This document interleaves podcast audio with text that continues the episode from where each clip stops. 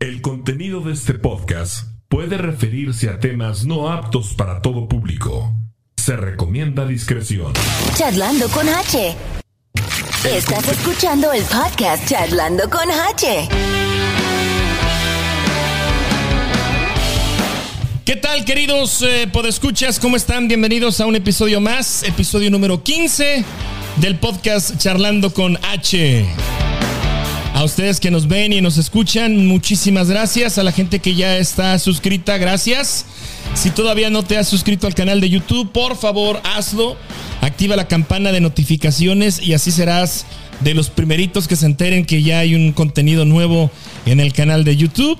Lo mismo puedes hacer en Spotify o Spotify, como quieras llamarle. El día de hoy, en este episodio número 15, vamos a hablar de trabajos extraños.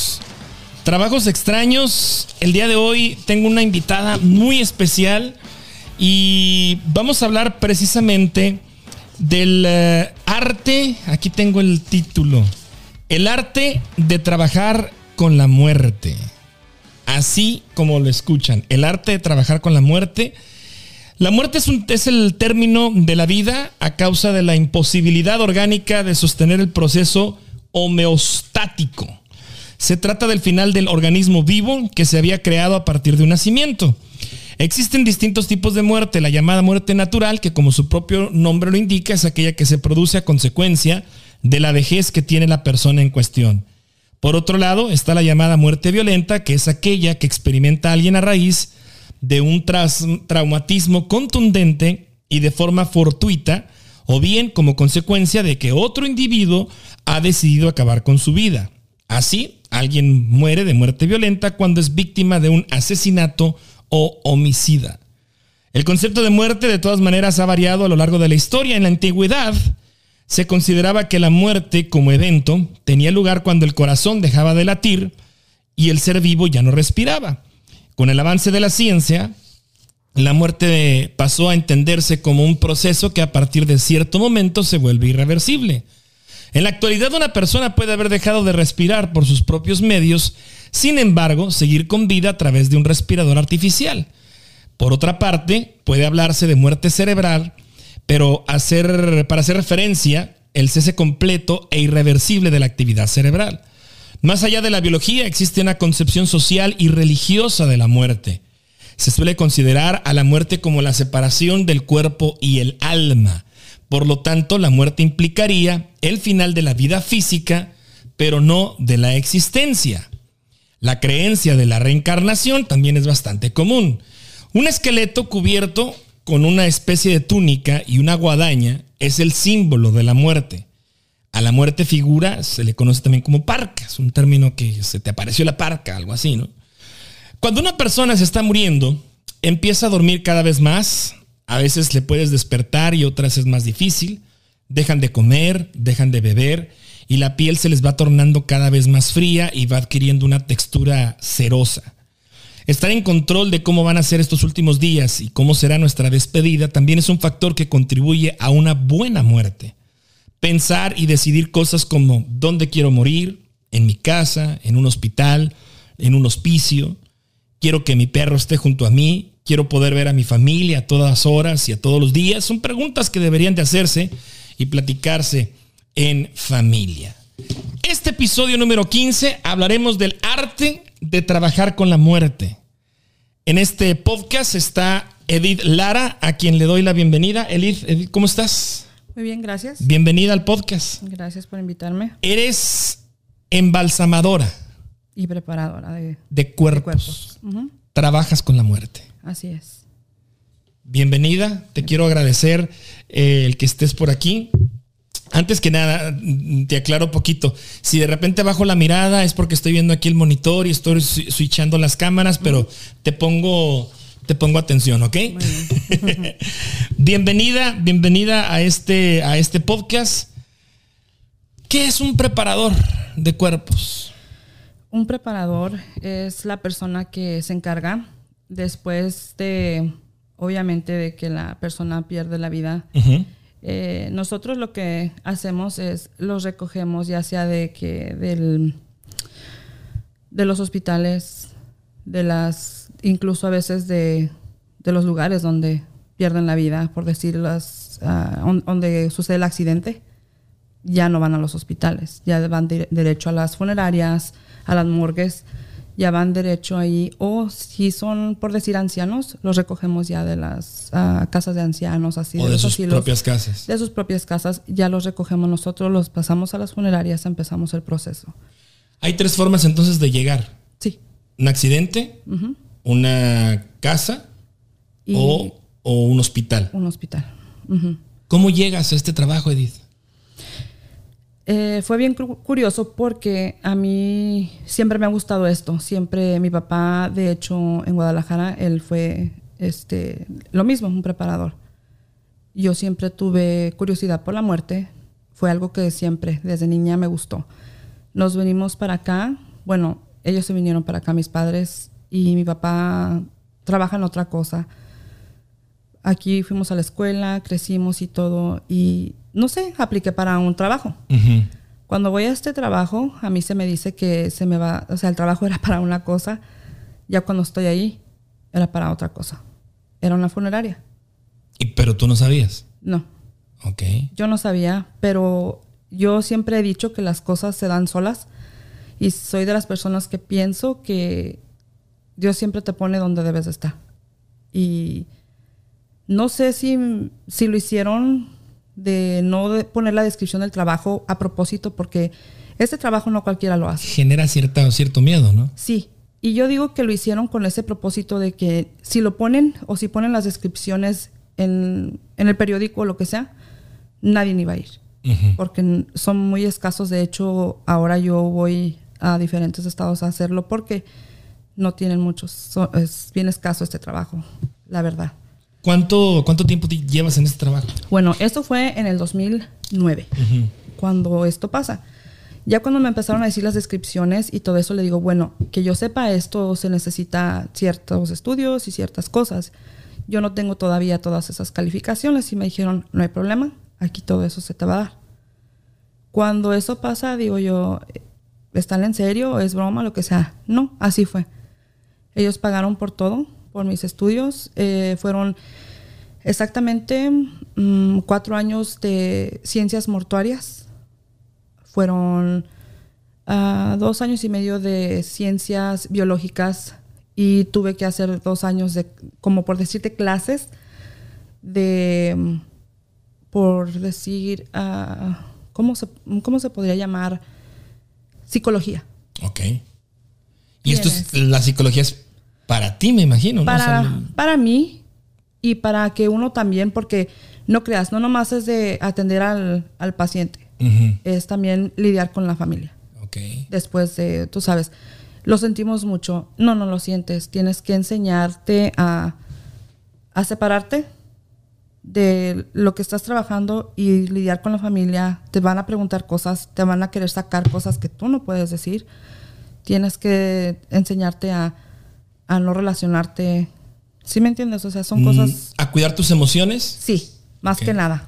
Ajá. Eh, y más cuando es un familiar. Wow. más cuando son niños, más cuando es algo así que tú dijeras, te lo llevas para tu casa.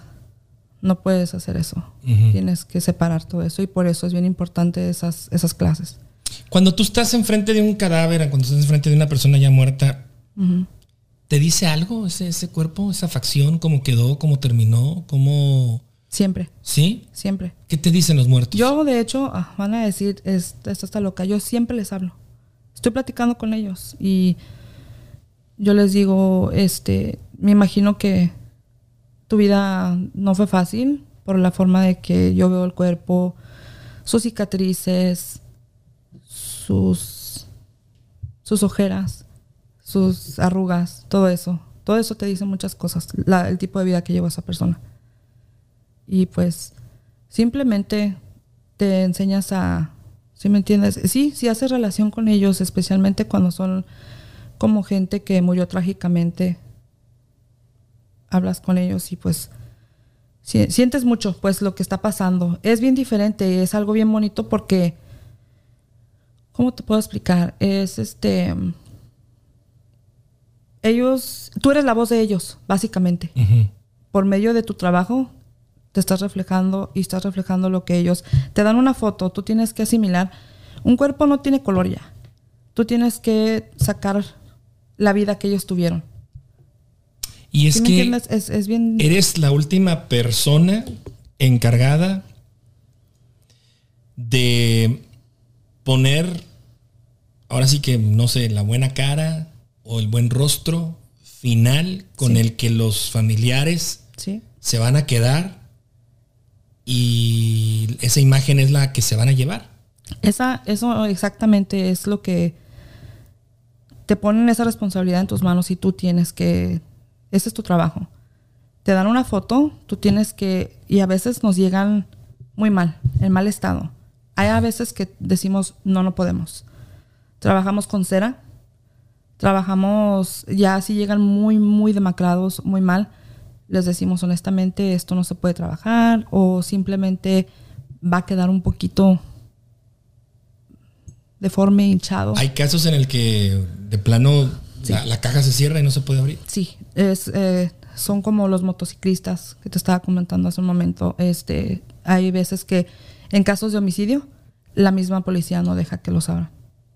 Por lo mismo, porque son casos que ellos están investigando y no permiten. Entonces no los puedes abrir. ¿Por qué, ¿Por qué aquí en Estados Unidos se entrega tan tarde un cuerpo ya fallecido? Muy buena pregunta. En aquellos tiempos, no sé si, si bueno, ¿han visto en películas cuando les ponen las, las campanitas en los dedos de los pies? En aquellos tiempos eso hacían porque mucha gente moría científicamente ante la gente. Los entierran. Y algo les decía que los desenterraran y eh, aparecían así con los, las garras para arriba. Resulta que no estaban muertos. ¿Verdad? Entonces, legalmente aquí en los Estados Unidos, precisamente por eso, aquí ya en el panteón no ponemos las campanitas, pero en, el, en las funerarias sí las ponemos todavía. ¿En serio? Sí. Y a mí me ha tocado otras veces oír esa campana. Wow. ¿Qué horario, ¿Qué horario tienes? ¿Trabajas de noche? Entiendo. De 12 a 8 de la mañana. Hijo de su madre. Un horario medio tétrico, ¿no? Sí, pero es bien tranquilo, bien calmado. Sí. Si no hubiera sido embalsamadora, ¿qué te hubiera gustado ser? La verdad, honestamente, no creo que haya sido diferente. Mi siempre fue mi meta eso. ¿Alguna, ¿Algún trabajo afín? Algo parecido a eso. Siempre. Investigadora. siempre. Recuerdo de, Policía, de cosas chica así. algo así porque de chica yo enterraba las Barbies y muchas niñas jugaban con las Barbies y hacían bodas. Yo hacía velorios. No. Sí. Y andaba en la funeraria ahí en, en- ahí en Guadalajara, andaba en la funeraria abriendo las cajitas. Y los bebés con los estos, ¿cómo se dicen? Los trajecitos de bautizo. Y no me daba miedo. En serio. Se me hacía algo bien fascinante, siempre, siempre, siempre. Entonces Desde pequeña entonces no le has tenido muerto a la, muerto a la miedo. Miedo a la no, muerte. No. Y es algo que siempre me dicen mis hijos. A veces, eso es otra plática como para Halloween, ¿verdad? Pero me dicen, ya te trajiste uno de tus pacientes porque sí se te esterean las luces, pasan cosas extrañas En tu casa. y en el trabajo. ¿Sí? Pero yo llego, yo me pongo mis audífonos y con todo el respeto del mundo empiezo a trabajar. No pongo atención, porque si te pones a poner atención, olvídate. Y gracias a Dios de la psicología que, que tuve, no, no pongo atención a cosas así. ¿Cuál es tu miedo, Edith? No creo que tengo miedo, ¿No tienes miedo? no. Bueno, estando ahí no, no tengo miedo de, de nada. Ya, ya hemos visto muchas cosas. No creo que nada de eso me espante a mí, no. Llegar a ver algo así, ¿Te ha pasado algo paranormal durante tu trabajo? sí. Como te digo, eso ya sería una historia como para Halloween, pero sí. No, o sea, son, son historias largas, son historias Ajá. que te- me podría poner aquí a horas a contarte y cosas que te digo que hemos es- o sea, experimentado, pero sí, y son cosas que yo no creía en, en lo paranormal antes de esto, pero existe. Sí existe. Wow. Se puede decir que yo era bien es- escéptica de eso Ajá. y me da risa. Veo las cosas y ya vas a empezar o estate tranquilo. Leí Deja que- trabajar. Leí que los cuerpos postmortem, así se, Sí. ese es un término, sí.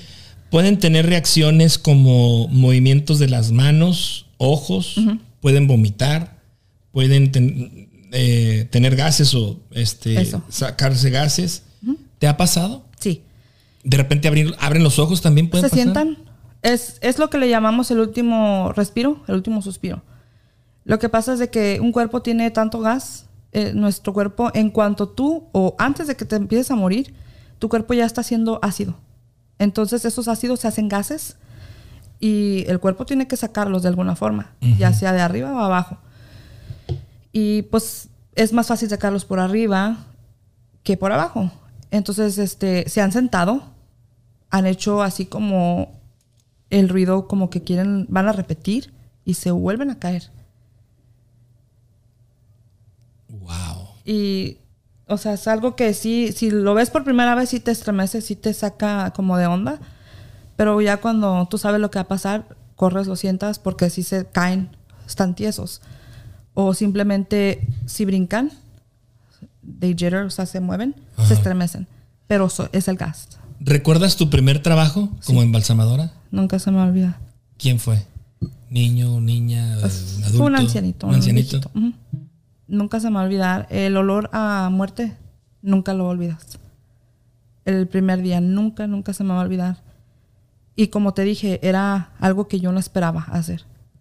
Me metieron así como que, ándale, ándale, métete, métete. Este, este es tu trabajo, tienes que hacer esto, esto y esto y esto otro. Y, y yo así de, ok.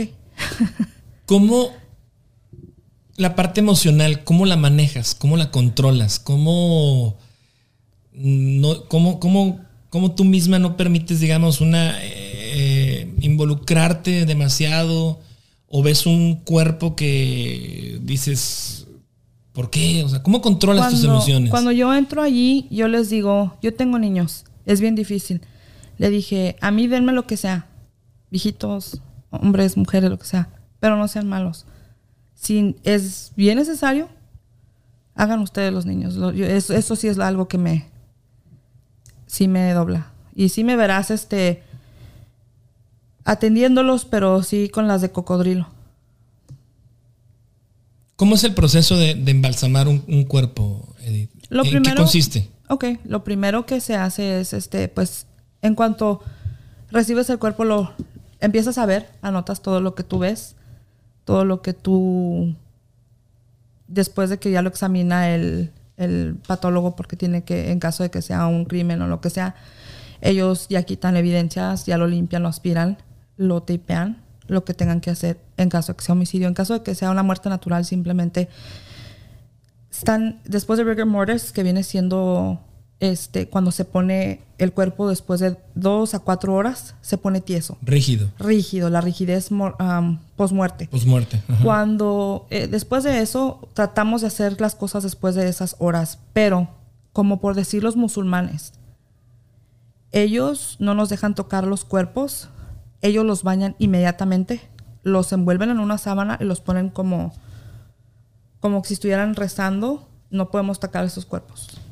¿Quién los prepara? ¿Ellos tienen sus Ellos. propios embalsamadores? No. Ellos no embalsaman nada. No permiten No eso. permiten. Al menos que sea un homicidio, la policía entra y. Excuse me, o sea, ahí ellos ya no tienen nada. Esa jurisdicción no es de nosotros. Pero ellos no, no podemos, ellos. ¿Qué otra, qué otra religión así medio extraña? los, estos, que se, los menonitas. Ok. Los, ellos este, no creen en nada de eso. Ellos simplemente, ellos nunca hacen autopsias. Ellos creen que es una desagradación. ¿Cómo se dice? Desecration. Este es este des, faltarle respeto al cuerpo. ok. Ellos no creen, en- ni siquiera creen en la luz, para decirte. Así es de que ellos, así como está el cuerpo, así lo quieren. porque en- ellos en- lo entierran en su panteón de ellos. Ellos tienen su propio panteón. Si los tocas, especialmente las mujeres, la barba la- no se les puede cortar, no se les puede hacer nada. Así como están, así. Ellos no usan desodorante, ellos no usan, ellos hacen sus propias cosas. No podemos hacerles nada, no maquillaje, nada. O sea que si esta persona chocó, se deformó, lo que sea, ellos tienen caja cerrada. No podemos tocarlos. Y si fue un anciano, una persona adulta, así se queda. Así se queda. No podemos hacer nada, simplemente lo recibimos simplemente por el propósito del Estado para hacer la acta de difunción. Nada más. Básicamente. Nada más. Wow. Eso no los tocamos. La parte religiosa cuenta mucho en la, en- en- en- en la- en la muerte. Para mucha gente sí. Sí. Sí, como eso de los musulmanes, ellos tienen estricto que nadie más puede tocarlos inmediatamente después de la muerte. Te decía de la rigidez después de todo eso. Así empieza el, pro- el proceso. Después de que pasan esas horas, porque muchas veces quedan bien tiesos, los tenemos que quebrar. Los quebramos los, para que podamos ponerlos en las planchas o ya sea en la caja. Nosotros no los, en los Estados Unidos, no permiten que los, em- los procesemos luego, luego. Tenemos que darles de 72 a 40 48 horas a 72 horas. Cuando son muertes naturales. No cuando son homicidios y eso. sí ya, sabemos de ya que sabes, murieron. Ajá. Porque existe la muerte epiléptica, Ok. Que viene siendo cuando el cerebro deja de funcionar, deja de mandar señales al corazón, todo se muere. Entonces, son declarados muertos científicamente, pero pueden regresar, aunque estén frisados. Ellos regresan y es cuando la campanita suena. Entonces nosotros abrimos el refri, hablamos a la ambulancia, ellos llegan, se los llevan al hospital, los hacen, los empiezan a, los ponen debajo de una plancha con muchas luces, los empiezan a, a revivir. ¿Te ha tocado? Sí, tres veces. Tres veces. Sí. Y es por eso que es legalmente, este, cuando una persona muere así, que de repente no sabe. ¿Por qué en México no hacen eso? y No, están, no, no están preparados, no hay infraestructura, no hay congeladores. Sí, eso, no hay congeladores. Porque en México En falleces México, ahorita y ya mañana te noche- están, te velando. Ya te están velando. Cuesta dinero. No hay la infraestructura entonces. cuesta dinero. Eh, esto ya viene incluido en los paquetes aquí en Estados Unidos. Eso de, de la refrigeración y todo eso, ya viene todo. Por eso no creas, no, no es muy barato. Pero en México eh, yo me he dado cuenta de eso, de que mueras de lo que mueras. Si no pagas, no investigan. Si no pagas, no te refrigeran. O sea, ha habido veces que es, hemos perdido gente y no, pues es que ya, si no, tenemos que pagar para que nos lo detengan. ¿verdad? Y aquí no, aquí pues ves la semana entera. Sí, no, incluso hasta para, para parientes que están en- Fuera, fuera. o que está el proceso legal que Ajá. no pueden cruzar. Sí, o sea, Allá en México no. no, aquí, aquí, de hecho, teníamos un Jane Doe, una persona que no está, de hecho, todavía la tenemos ahí, cinco años. Cinco años en el congelador. Nadie la, nadie la ha reclamado. Aquí no existe la, la fosa común. El, Sí existe, pero nos da lástima tirarlo, echarlo. No sé, le hemos agarrado hasta cariño. y él está en su refri. ¿Y, y cómo, cómo dieron, cómo dio ese cuerpo ahí? ¿O Lo encontraron, recogieron? lo encontraron y lo llevaron y nadie lo ha reclamado. Ya lo han buscado la policía de... No es estadounidense, el hombre es muy alto. Es muy... Da rasgos como de europeo. Una persona no, no es estadounidense. Pero no, nadie lo ha reclamado. Y pues simplemente le digo, pues nadie lo- se nos hace se nos da tristeza la- tirarlo y de repente que salga un familiar o algo, ¿verdad? Y pues ahí está el pobre. Y siempre estamos con que ya lo vamos a. ¿Tiene vamos a- por ley algún tiempo de fecha expiratoria? No. ¿No? No. Mientras nadie lo reclama, ahí se puede estar. Ah, es cuestión de que nosotros lo queramos. ¿Sabes qué? Pues ya estuvo. Como funeraria. Como funeraria. Ok. Eh, digo que es cada quien. Legalmente ya en una morgue ya más grande no puede estar mucho tiempo. Porque hay refrigeración que se necesita para ciertas personas. ¿Cuántos cuerpos embalsamas al día? Fíjate que en una semana nos llegan, parece que no, pero todos los días tenemos de dos a tres. Porque, como te digo, recogemos de hospitales, de hospicios, así como de pacientes de cáncer. viene siendo como de hospitales, viejitos, pues. es, esos son los pacientes que más tenemos. Ahora con el COVID, ¿cuál fue el, cuál fue el proceso? Nos, cerraron se- completamente. Sí. no pudimos trabajar.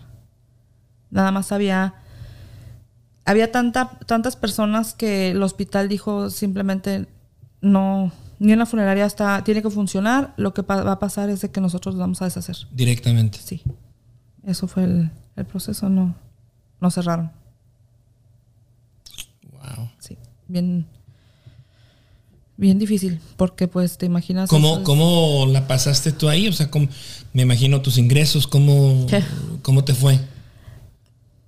Pues como a todos nosotros, este estuve batallando con el unemployment. Ok. De hecho, solamente recibí los últimos, eh, los últimos que mes y medio. Porque bien difícil. Todo el mundo quiso agarrar unemployment inmediatamente. saturó. Ah, es- estoy hasta el día de hoy esperando todavía impuestos del 2019, que ni siquiera me han... O sea, es un caos ahorita todo eso. ¿Y en lo personal es- te dio COVID? ¿Ya te vacunaste o No. no? No me ha dado. Ok. Eh, no me he puesto la vacuna. Yo tengo una enfermedad. Mi doctor no me recomienda que me la ponga Ok. por ahorita. Perfecto. Gracias a Dios no, no me he topado con Hay, eso. hay temporadas en que las personas fallecen más, es decir, no sé, por ejemplo, en invierno por pulmonía o en verano por accidentes, la gente viaja, la gente se expone un poquito más al riesgo. En noviembre siempre vemos más viajes para todos lados. Am, gente frisada se queda en los, en los Alpines así como que van a Denver.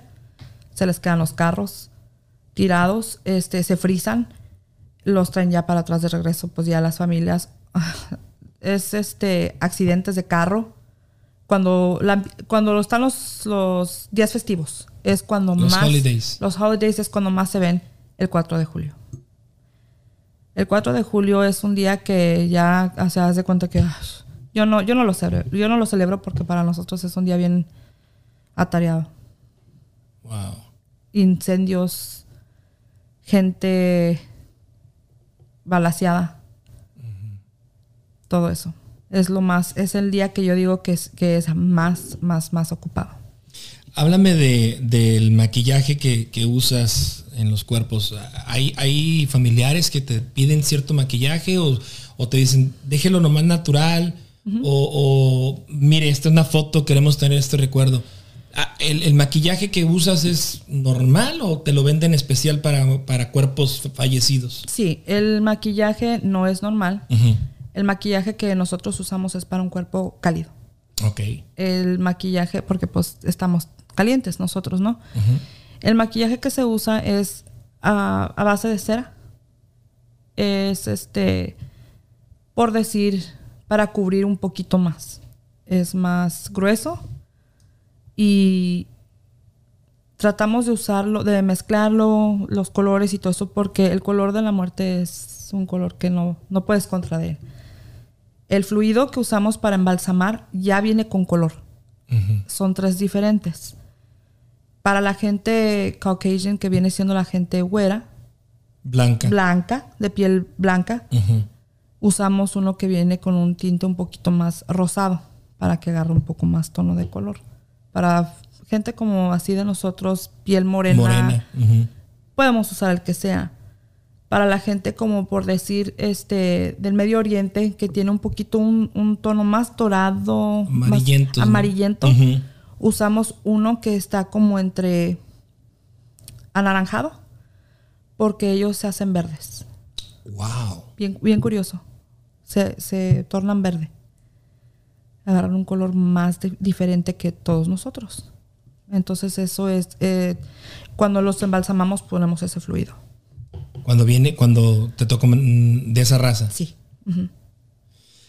Oye, una pregunta te- a lo mejor muy, muy tonta, pero ¿a dónde va todos esos fluidos que, que sacas de un cuerpo? Fíjate que hace muchos años los tiraban al río. Pero ahora, después de que hubo una ley,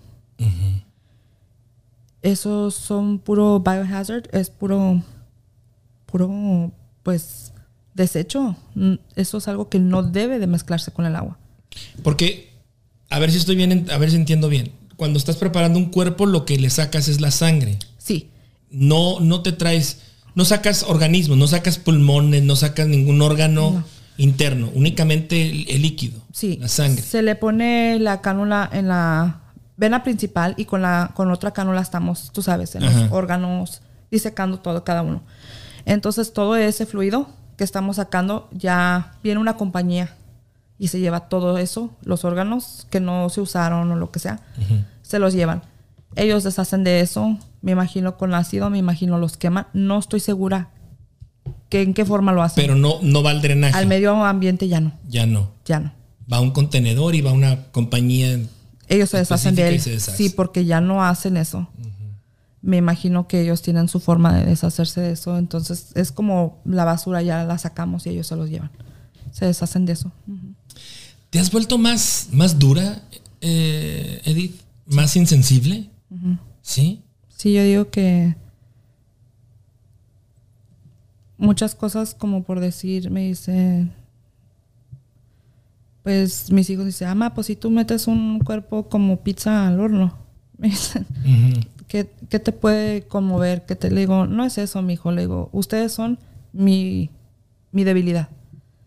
Sí tengo sentimientos, pero se tiene que hacer uno de corazón de Duro. duro ahí.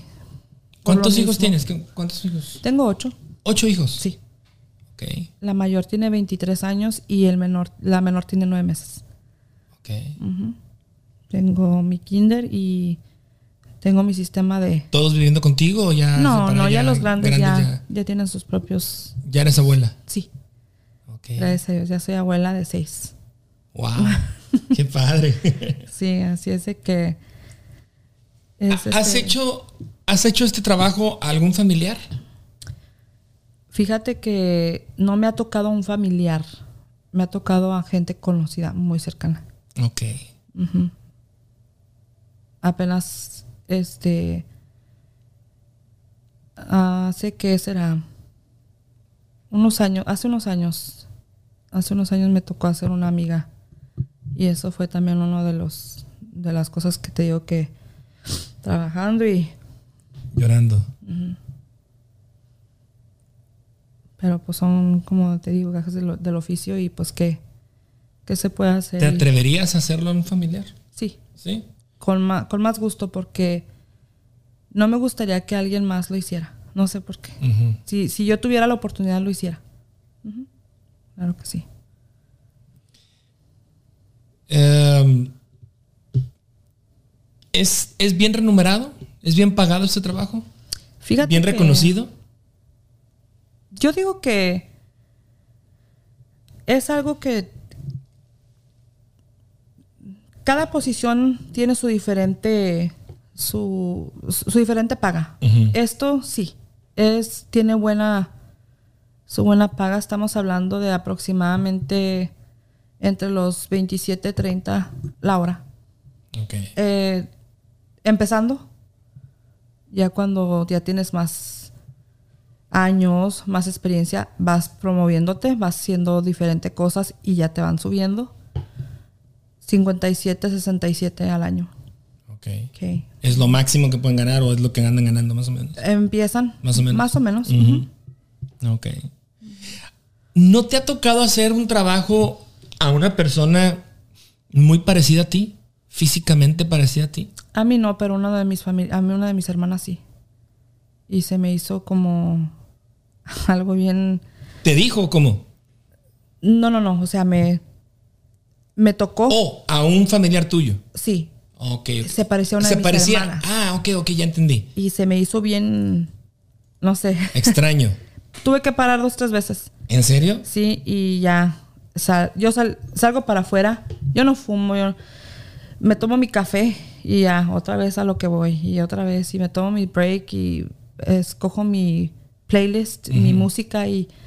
Pero era muy voy. parecida a tu hermana entonces. Sí, muy parece a una de mis hermanas menores y sí me conmovió eso.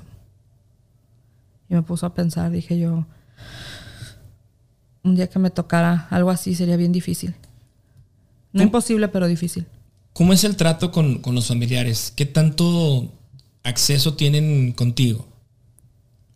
La rara. Soy la rara. Mi mamá, Morticia.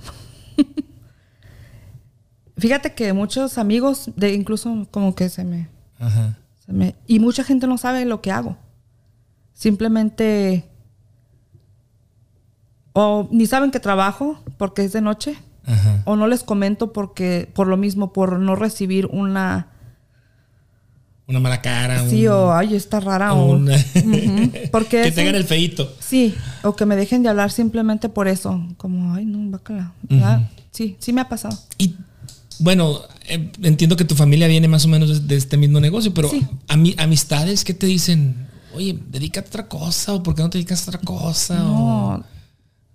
Tu casa está bien oscura, oye, parece un dungeon, parece una... Porque mi casa siempre está oscura, Ajá. pero no es por mi trabajo, es por la enfermedad que tengo. Ok. La luz me molesta, siempre está mi casa en tinieblas. Y mira, este, ahora me puse color. Ok.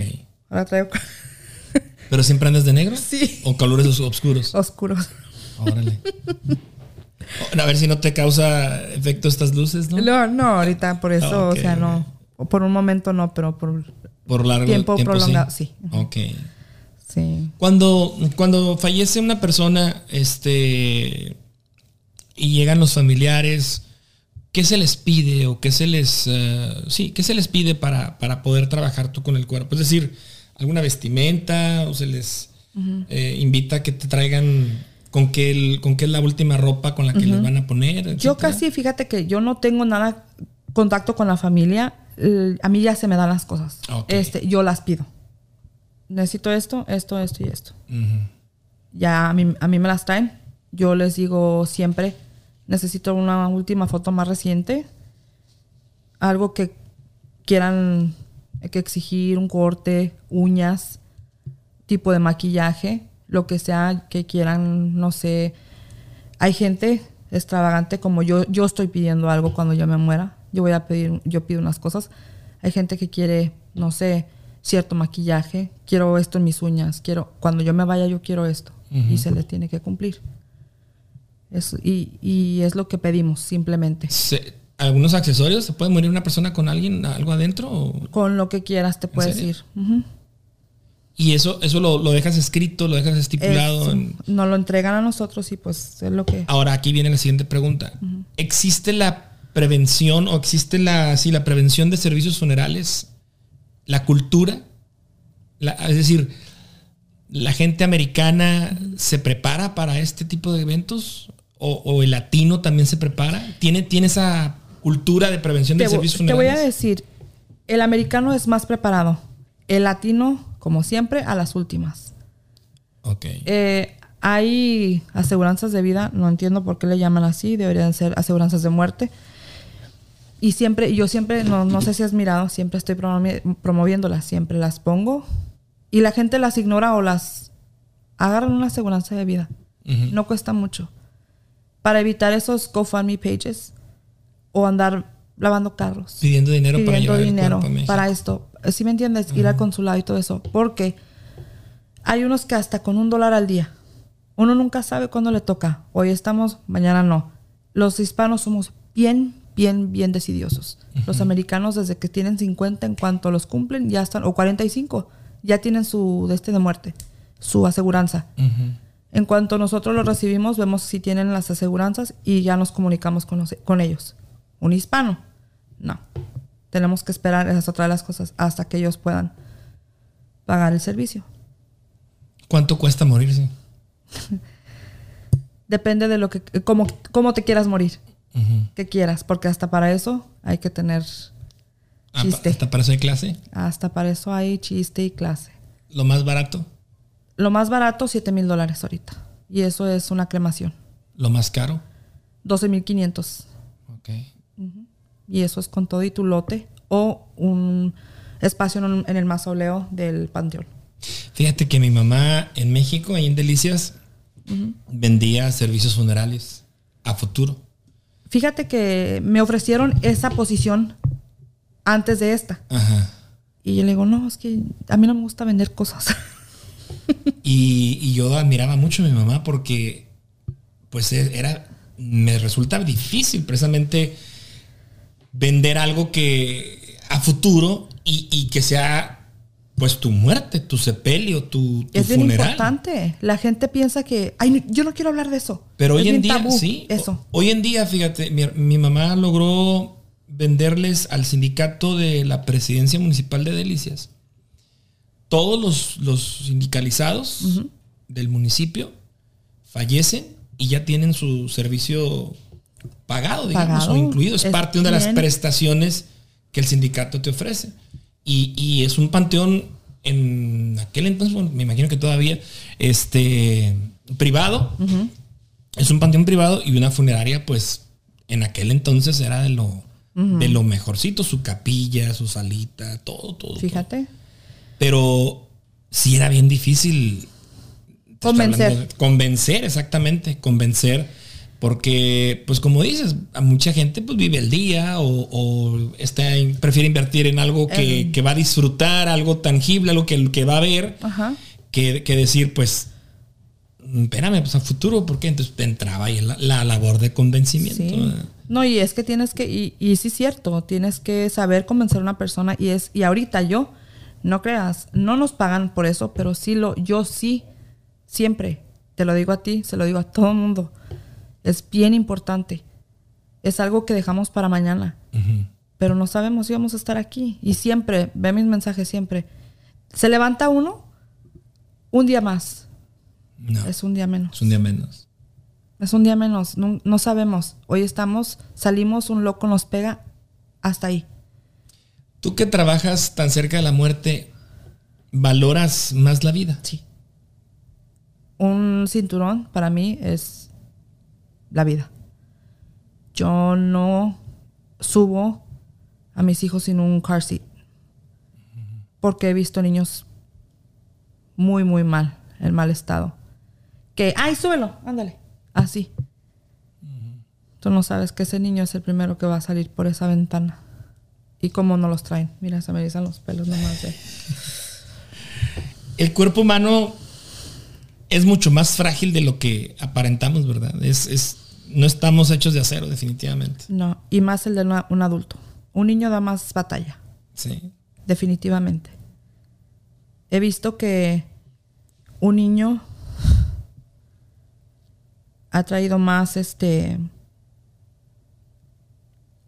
más golpes, más más trauma que un adulto.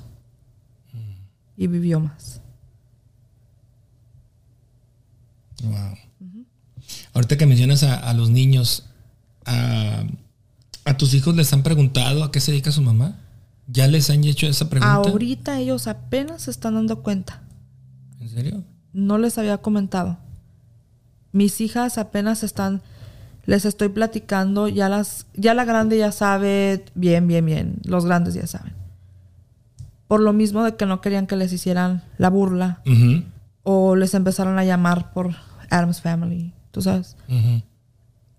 Por evitar esas cosas. El bullying. El bullying. Nunca les dije nada, ni tampoco quise asustarlos. Ay, mi mamá, si me entiendes, trabaja con esto. No les comenté. Yo les dije que siempre trabajé en un call center. Porque eso fue el trabajo que se me ofreció. Así decía en, el, en un principio. Pero nunca fue eso. Ujú. Sí. Eso fue lo que, lo que yo les dije siempre de chicos. Ahora se les está dici- les estoy explicando. Porque quiero que sepan lo que es la muerte y es bien importante. Ahora. Y que hay gente mala. Siempre les estoy diciendo, hay gente muy mala y y hay una de mis hijas que creo que le gusta. Creo que le, le está dando por Sí. conocer más. Y pues si a ella le gusta, ¿por qué no? No es mucho. Es bien eh, interesante, es algo bien importante. Te digo que si lo, lo quiere hacer también, pues que lo haga. No, no me, me gustaría. Y de hecho... ¿Sí es- te gustaría? Sí. Y de hecho es algo que digo, de familia podemos hacer hasta un negocio. Es bien importante, deja mucho y es bueno. Es bien.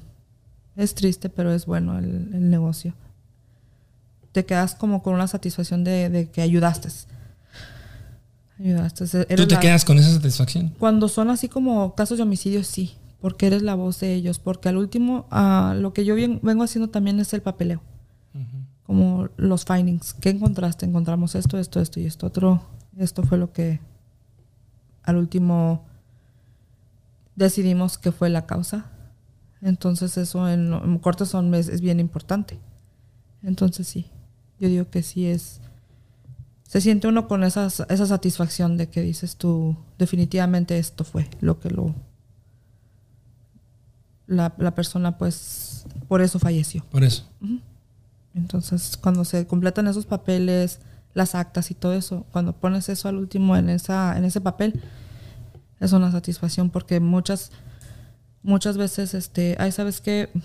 Fue un accidente o fue no, no, fue un accidente, fue un homicidio.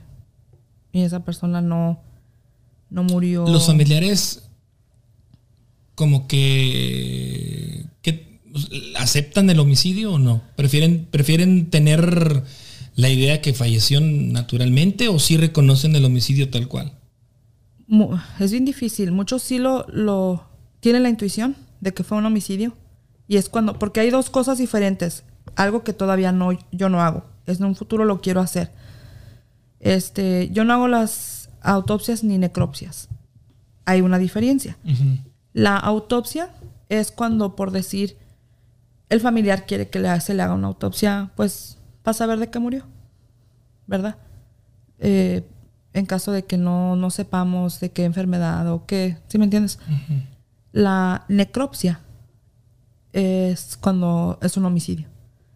Y tienes que saber si lo envenenaron, O sea, hay más estudios qué y son como de más laboratorio. profundos, más laboratorios, o si fue una bala, cuál fue la bala que lo, la fulminante, cuál fue y todo eso. Esa es la diferencia de una necropsia y una de una autopsia. La autopsia es una autodecisión de que si tú lo quieres hacer, no tienes que hacerlo. Una necropsia es definitivamente Viene por homicidio. De ley. De ley. Esa es la diferencia. Los familiares no aceptan un suicidio a veces, no aceptan que la el familiar era drogadicto y esa fue su forma de acabar. No aceptan que la- el estilo de vida que llevaba cuando se les dice. Pero la- los laboratorios de eh, la toxología no mienten. Cuando se les da los papeles, sabes que esto era lo... Y no aceptan, dicen que algo está mal. Uno no... La, la ciencia por algo existe, ¿no? Y por algo existen los métodos para Contra poder... eso no sé. Contra eso está medio difícil, ¿no? Y ellos pueden alegarlo, pueden llevarlo hasta corte, pueden pelearlo. Y sí han recibido demandas las funerarias, pero pues el- la, la ciencia está ahí y se vuelven a hacer y todo eso y todo. Ha tocado desenterrar personas porque ¿Cómo le llaman ese, ese proceso? Este, Exhumación. Exhumación. exhumación por porque resulta otro homicidio que está vinculado y entonces tienen que y lo traen así el cuerpo ahí, ahí es- esos son los más difíciles o los que encuentran en los ríos Sí. esos son los, los que están medios desde los de máscara y todo porque Ujú. huelen muy feo es un olor muy que no se olvida Sí, el olfato es uno de los, de los sentidos que trabaja por, por química, precisamente. O sea, tú nunca vas a olvidar el olor de una persona, el, el de un perfume. eh, y tu cerebro el- te trae ajá, exactamente, memoria recuerdos o lo relaciona. sí Este, por eso sabemos a qué huele, no sé, la, una carne, una comida. Pero fíjate que yo creo, Márquez, que a mí se me dio eso desde bien chica, porque a nosotros y mi papá. Mi papá desde cuando, pues tú sabes, como te digo, eso fue algo que él hacía. Un vecino se nos murió. Entonces mi papá empezó a ver moscas grandes. Al ver moscas grandes son moscas de cadáver, esas porque es cuando empieza a verlos, cuando el cuerpo se empieza el proceso de putrefacción, salen los gusanos, los gusanos se hacen las moscas esas grandotas. Entonces mi papá lo empezó a, empezó a ver las moscas, dice, o murió un perro por aquí o está un cuerpo. Entonces yo, digo, huele bien feo. Yo tenía, yo recuerdo tenía como 10, 11 años. Y le digo, pa, huele bien feo, ¿verdad? Y me estaba dando un olor así como a, a muerto, un perro muerto por ahí.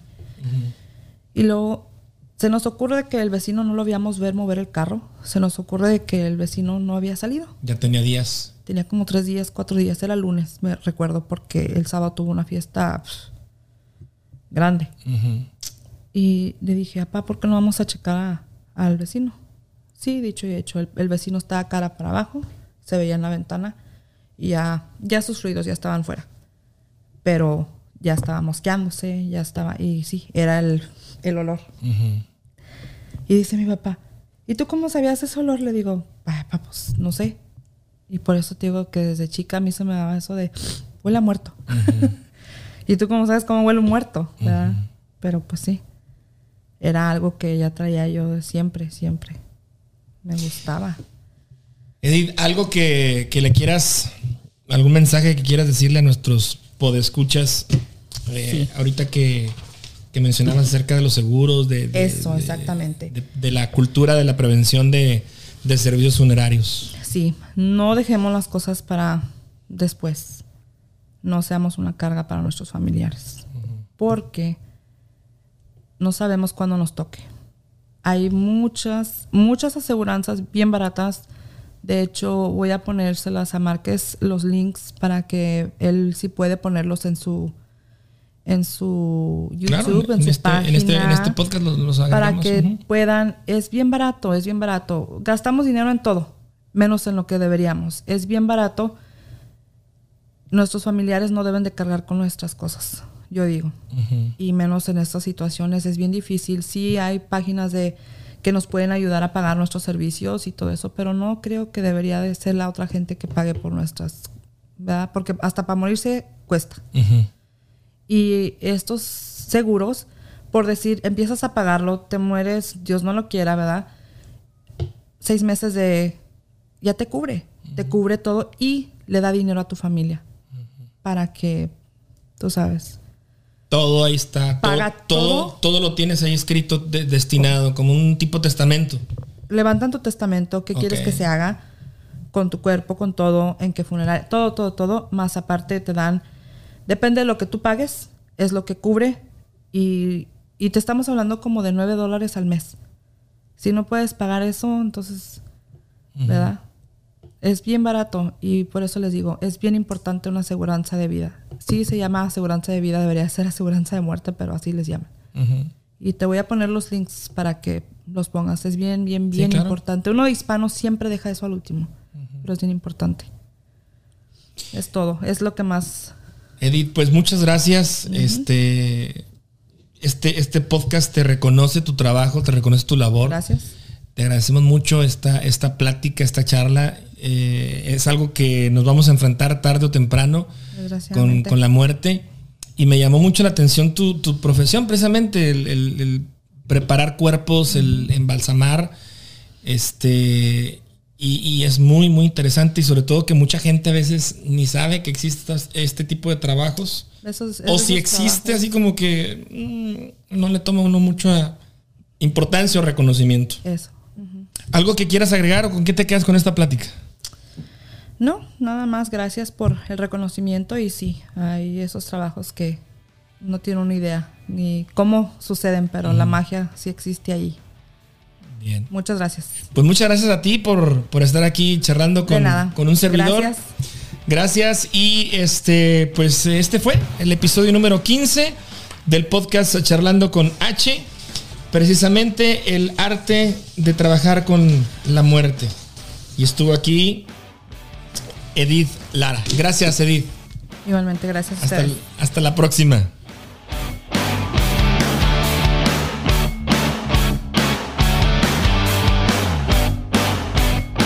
Chatlando con H. Síguenos en Instagram, Facebook, YouTube, Spotify. Chatlando con H. Esto fue Chatlando con H. Con H. Nos escuchamos en el próximo episodio.